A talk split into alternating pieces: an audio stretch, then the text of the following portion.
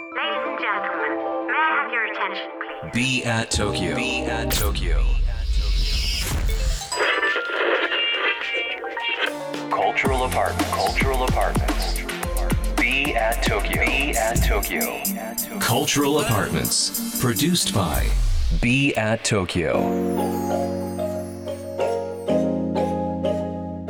えー皆さんこんばんはビアット東京土井地博です 東京からまだ見ぬカルチャーを生み出すためのラジオプログラムカルチャーアパートメントプロデュースとバイビアット東京、さて今月はビアット東京とトヨタの新型 SUV カローラクロスがコラボレーション。カローラクロスにまつわるクリエイターアーティストたちをお招きしてお届けしております、えー今日は10月1日に開催されたトヨタカローラクロスの発売を記念したオンラインイベントにもご出演された代々木上原の人気フレンチ塩のシェフ鳥羽周作さんにお迎えしておるということでございます。鳥羽さはい。よんよろしくお願いします。ろしくお願いします。じゃあまずは簡単に鳥羽さんのプロフィールを私の方からご紹介させていただきます、えー1978年生まれ埼玉県ご出身。J リーグの練習生小学校の教員を経て32歳で料理人の世界へ2018年代々木上原にレストラン塩をオープンされオーナーシェフとしてミシュランガイド東京で2年連続星を獲得と。えまた業態の異なる6つの飲食店も運営されているということですね、えテレビ書籍 YouTube SNS などレシピを公開されレストランの枠を超えて美味しいを届けていらっしゃいます。なんか鳥羽さんのご紹介したらちょっとお腹空いてきました よろしくお願いしますよろしくお願いします。実はですね、はい。僕今日対面でお会いするの初めてでそうなんですよ。僕もあの存じてはいたんですけど。はあの2人の親友からですね、い。僕下の名前ひろしって言うんですけど、はい。絶対ひろし君と話が合う人いるよとあいうことをですね2人の親友からほぼ同時に言われて、まあ、1人がですねあもう今日も来てますけど、えーノンネイティブはい。というブランドのあデザイナーやってます藤井さんと。はい。あとはザ・バーンという、えー はい、青山一丁目にあります、えーそちらの米沢君、え2人に、えー言われましてですね。なんかやっとかなというので、えーなんか嬉しく思います。いや僕も本当にいつもこう SNS でお見かけしていながらもなかなかちょっとお会いできてなくて今日めちゃくちゃ楽しみに来たんで嬉しいです。先に SNS でねやり取りさせていただいてあ今度ねかせてくださいみたいなはい話をさせていただきましたけども、リスナーの方、あの一度は聞かれたことああるかと思います東京代々木上原のおフレンチ、えー塩のシェフ鳥羽さんをお迎えしておりますが。あのー今プロフィールでもご紹介しましたがもうさまざまなあーことをされてますね。なんかそうなんですよ。J リーグ教員、えーまあ、これそして料理人、まあ、あとはプロデュースという形で。そうですね。わちゃわちゃしてますね。い。やいろんなことちょっとお伺いしていきたいなと思っております、まあ年近いですね、えーもうほぼ同年代、えーでありますがなんと J リーグの練習生。そうなんですよ。もされてて、はい。相当いつからサッカーされてたんですか？サッカーも小学校2年から25ぐらいまでなんで、もうその道で行こうと。そうですね。それ以外何もやってこなかったって感じ。鳥羽さん浦和ですよね高校。そうです。浦和南高校そうですよね。浦和南ですよね。なんかそれを伺ってて。本当にただのサッカーだけって感じでしたね。でまあそこからなんと小学校の教員もされてたと。そうなんですよね。まあなんか結構よくあることで、こうサッカーやりながら、あの教育免許取ってそのまま先生やるみたいな、こうキャリアって結構あると思うんですけど、でも自分もやっぱそういう感じで一応まっとうな感じで進んでいく感じではいったんですよ、ね。でもスポーツ、まあ、教員もそうですしそしてまあこのビジネスという形もそうですが、まあ、シェフという形ですけどなんかやっぱりそのセルフマネジメントもそうですしいわゆるその周りを見ながら組織づくりをしていくという部分ですごくこのこうつながっているところがあるのかなと。そうですね。やっぱり当時の経験が生きてて今になるっていうのはもう間違いないなと思いながらも、やっぱりこう自己実現をさせるために何が必要だったかっていうのがやっぱりこうその都度都度課題があって、えそれをこう今はこう振り返りながら仕事してるっていうことがすごいあるなそうなんですね、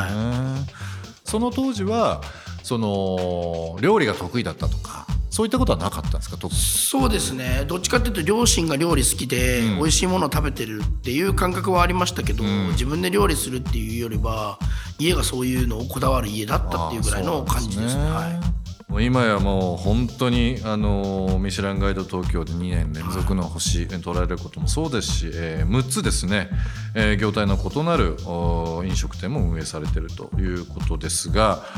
このシェフとしての鳥羽さんの顔あると思うんですけど、はい、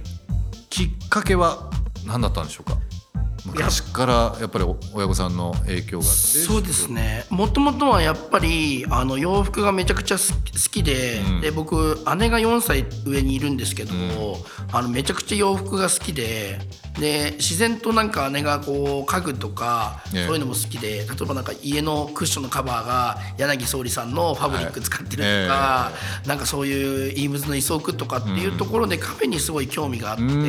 もちろん音楽もお姉ちゃんの影響で音楽もすごい好きでっていうところで何個違いだったんですか？4ですね。4つ、うん、当時僕が中学生の頃にお姉ちゃんとかがオリーブとか、うん、MC シスター見て、パタゴニアを目白に買いに行くみたいななるほど。そういう感じ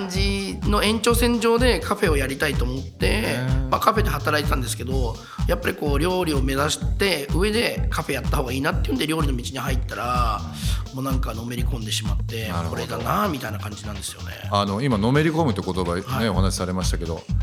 徹底的に調べたり徹底的に経験を踏むというのをされてるタイプですか？はいそうです鳥羽さんってなんかそんなイメージあるんですよ、ね、僕なんかあのやっぱり YouTube だったりいろんな感じだとわって豪快な感じなんですけど、うん、めちゃくちゃそういうところに関しては勤勉でだから今日課が毎日寝る前に2時間ぐらい TikTok 見てるんですけど、うん、その時代の流れとか求められてるものが結構集約されてたりすると思って、うん、あとコンビニに必ず毎日絶対寄るんですけど、はい、そこもやっぱり今時代が何求めてるかとか、うん、そういうのはすごい丁寧に、うん、あの細かくやるタイプです、なるほど。あの、まあ、復習予習いろんなあの学びのやり方あると思うんですけど、はい、常にじゃあ、えー、今流行ってるものの理由を見つけに行ったりだとかそうですね。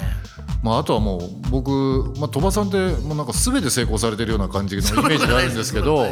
おさらいというか復習もやっぱりされるということ。で、はい、そうですね。なんか次の今今のスタンダードとこの次何を求められてるかっていうのをやっぱり常にこうアンテナを張って、まあ、僕らで言うとやっぱりお客さんあっての仕事なんで、えー、あのお客様が次何を求めてるかっていうのをいち早くこう提案できるような下準備っていうのは日々の中でするように心がけてるっていうのがまあ今今ですね僕は。あの食関係の人だとか、まあ、今後食を目指すようなねあの若い世代の方々ともご縁あってお話しすること結構多いんですよ、はい、で本当に先ほどもお話しましたけど、まあ、塩の鳥羽さんとあとバーンの米沢さんこの2人がですねこの飲食業界の、まあ、本当にあの革命児というか、まあ、先読みをされてるというようなこととかすごくやっぱ聞きますね。本当ですか、米沢さんは本当にマルチで、いろんな社交性も高くていろんな新しいシェフの形としてはすごいなんか今注目されてますしまた海外の経験も僕はないんですけど米沢さんあって、こう僕は米沢さんのなんか印象的なのはインタビューで僕は料理で一番にはなれないみたいなことをおっしゃっててなんかでもやれることはたくさんあるっていう考え方っていうのが僕も全く同じで、それぞれのストロングポイントって違う中できちっとこう自分を知った上で何ができるかっていうのを考えてるシェフとしては、すごい一つの新しいシェフの選択肢になってるっていう意味では僕もめっちゃリスペクトしてて、あの何回か一緒にお仕事をしたりさせてもらってて、本当に今っていうかこれからのシェフ像だなって思ってます今もう時代的には多様化多様性という部分で一人が一つの顔というよりはさまざまなこう、まあ、セカンドハンドだとかいろんな目線を持った上で、えー、全てを総合プロデュースしていくっていう方々が今、まあ、特にこのコロナ禍ですねそうです増えたと思うんですけどやっぱり飲食業界の中では、まあ、鳥羽さんにしっかり、まあ、先ほど名前出しましたけど、えー、ザ・バンの米沢さんにしっかり本当にマルチででかつあのシェフという顔を持ちながらある意味プロデューサー業もされてるという、はいはい、自己プロデュースもそうですし、まあ、お店あとはまあ SNS を使った部分で今までその興味を、まあ、そこまで持ってなかった方々に強く興味持たせるっていうような。はいことっていうのも僕はあの本当にファンとして、えー、見てるんですけど面白いなと思って。そうですね。本当おっしゃったようにそのプロデュースっていうところとあと編集能力がすごく大事。に、まあコースってまさにそうなんですけど、えー、全体のプロデュースとその順番のこう編集能力がすごい問われてくる時期だと思ってて、えー、いいものを作るのは当たり前になった中で、うん、じゃあ次って何を大事にしていくかっていうとこう届けきるっていういいものをこうお客さんにこうきちっと伝えていく作業が必要になってくる上では SNS のコミュニケーションだったりっていうのはすごく重要なとこを占めるなっていうふうにはまあ感じてはいますね。カルチャーアパートメントプロデュースドバイビアート東京。今週はシェフ鳥羽周作さんをお迎えしております。明日も引き続きよろしくお願いします。よろしくお願いします。ビアット東京。東京からまだ見ぬカルチャーを生み出すための cultural apartment それが BE AT TOKYO。情報を発信するメディアであり才能が集まるスタジオであり実験を繰り返すラボであり届けるためのショップでもある。決められた型はない。集まった人がブランドを形作る。オンラインとリアルな場でつながりながら発生する化学反応が次の東京を代表する人を物をカルチャーを作り出す。Cultural Apartments. Produced by Be at Tokyo, Be at Tokyo. カルチャールアパートメンツプロデュースドバイ b アット東京。今日の放送はいかがでしたでしょうか、えー、リスナーの皆さんからのリアクションもお待ちしております。番組への感想リクエストなどお寄せください。また今注目のクリエイターなどぜひぜひ教えていただければなと思います。アドレスは b アット東京の頭文字を取って小文字で bat897 at interfm.jp 小文字で bat897 at interfm.jp ツイッターではハッシュタグ小文字で bat897 ツイッターではハッシュタグ小文字で bat897 をつけてつぶやいてください。